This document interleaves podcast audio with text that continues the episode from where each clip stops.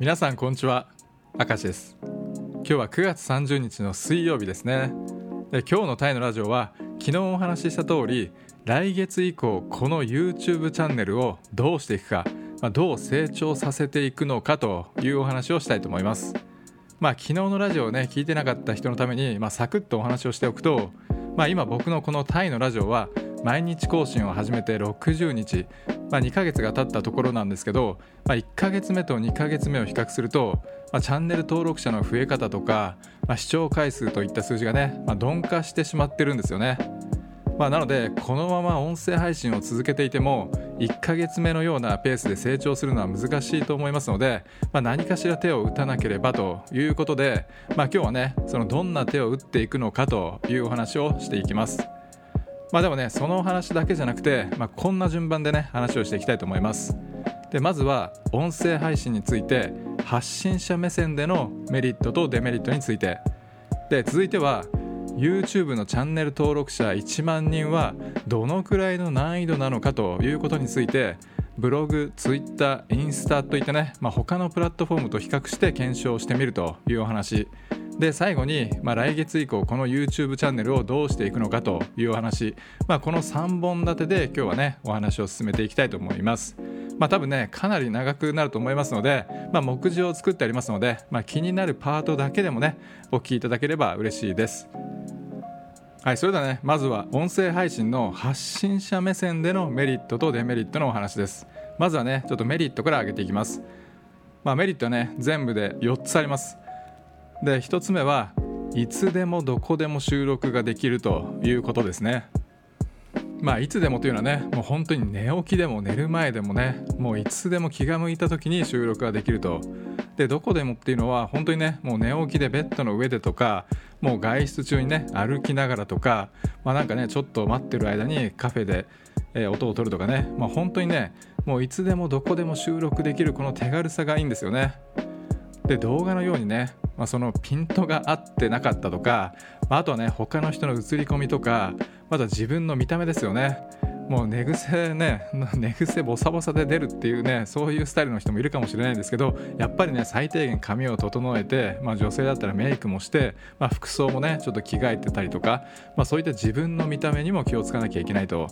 まあ、あとはね天気ですよね、まあ、今日は外にロケ行くぞと思ったらもう大雨が降ってきたとかもう逆にねもう暑すぎて外で撮れないみたいな、まあ、そんな天気とかをね、まあ、動画の場合は気にしなくちゃいけないんですけど、まあ、この音声配信であればもうスマホのね純正の録音アプリだけあればもう録音してね YouTube にアップできますので、まあ、そういったねいつでもどこでもね収録ができてアップできると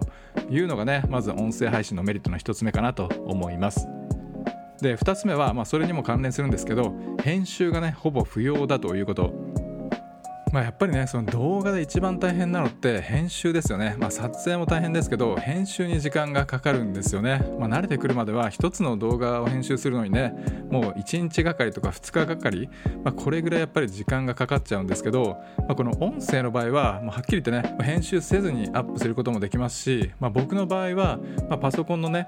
録音ソフトを使って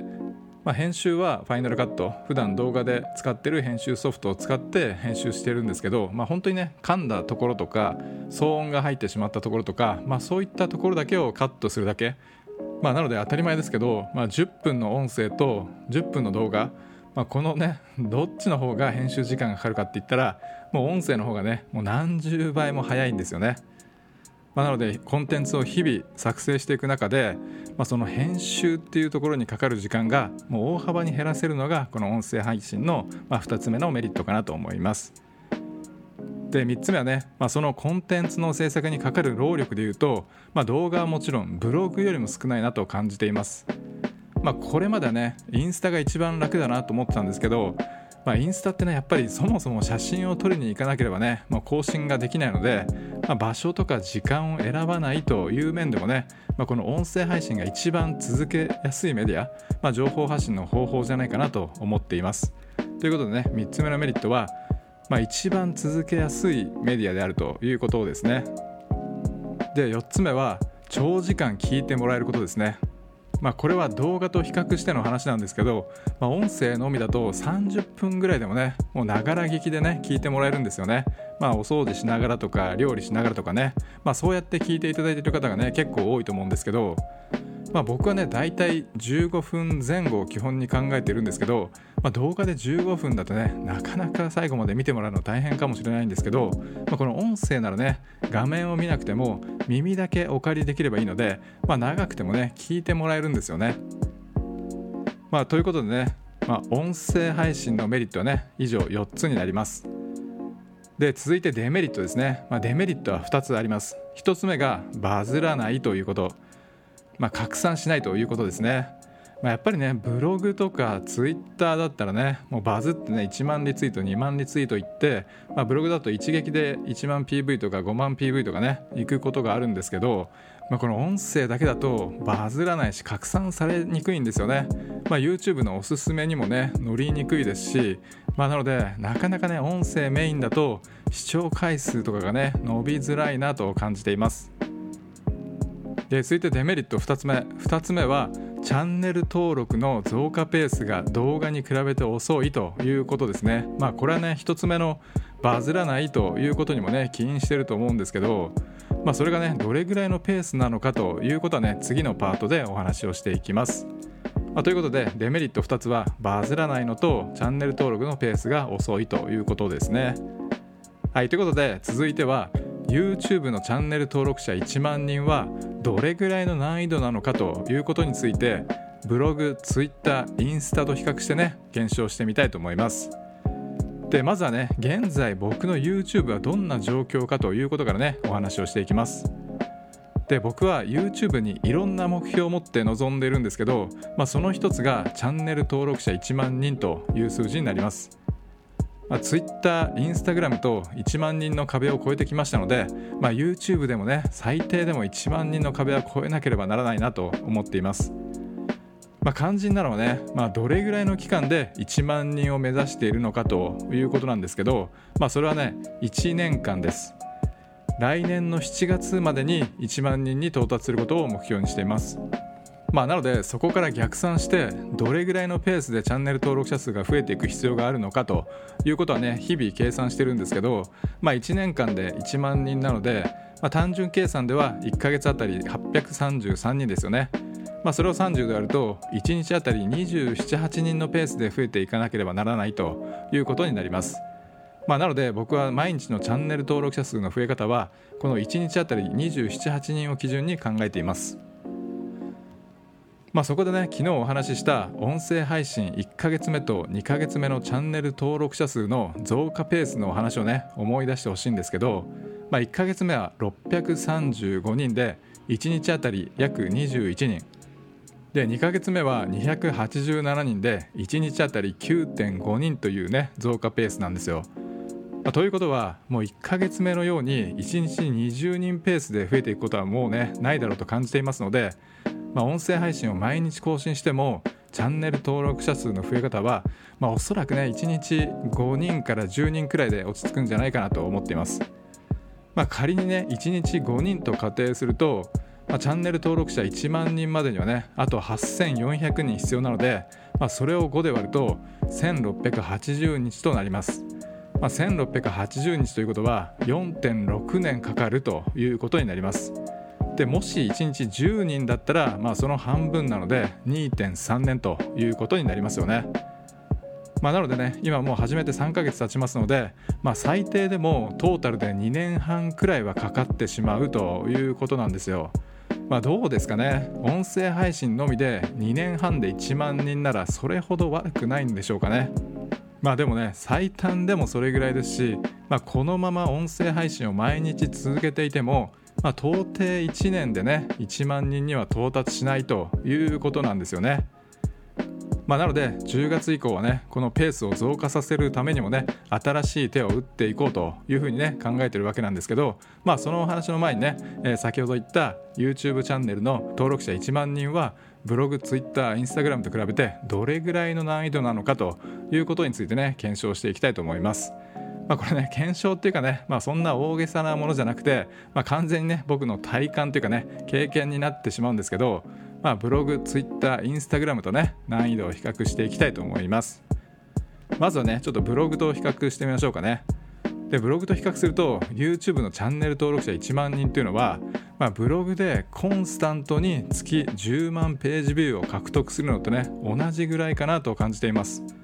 まあ、ブログはね記事がバズれば単月で10万ページビューを超えるのはね全然難しくないと思うんですけど、まあ、継続的に毎月10万 PV をコンスタントに稼ぐというのはねなかなかハードルが高いんですよね。まあ、ジャンルにもよりますけど、まあ、タイ関連であれば1年以内にブログを立ち上げて1年以内に10万ページビューに到達できたらねもうかなり早いんじゃないかなと思います。僕は1年目でね9万8000ページビューぐらいまで行ったんですけど、まあ、そこからなかなかね10万ページビューの壁が越えられなくて、まあ、結局ね2年ぐらいかかりましたね。まあ、ブログはね一度固定のね読者というかファンを掴んでしまえばもうあとはね安定してアクセスを稼げるんですけど、まあ、でもね10万ページビューを超えていくにはもう毎日のように更新する必要がありますし、まあ、それをね1年2年と続けていくのはもうかなりねハードルが高いと思います。もう本当に好きで情熱がなければもう続かないと思いますので、まあ、今でもね毎日のように更新を続けているブロガーさんにはねもう本当尊敬します。まあ、ということでね僕の体感値ですけど、まあ、YouTube で1万人いくのとブログでねコンスタントに10万 PV いくのだったら、まあ、ブログで10万 PV コンスタントにいく方がね、まあ、圧倒的に難しいんじゃないかなと感じていますはいそれではね続いて Twitter と比較してみましょうかねで Twitter のフォロワー1万人と YouTube のチャンネル登録者1万人を比べると僕にとってはね Twitter の方が難しいなと感じています。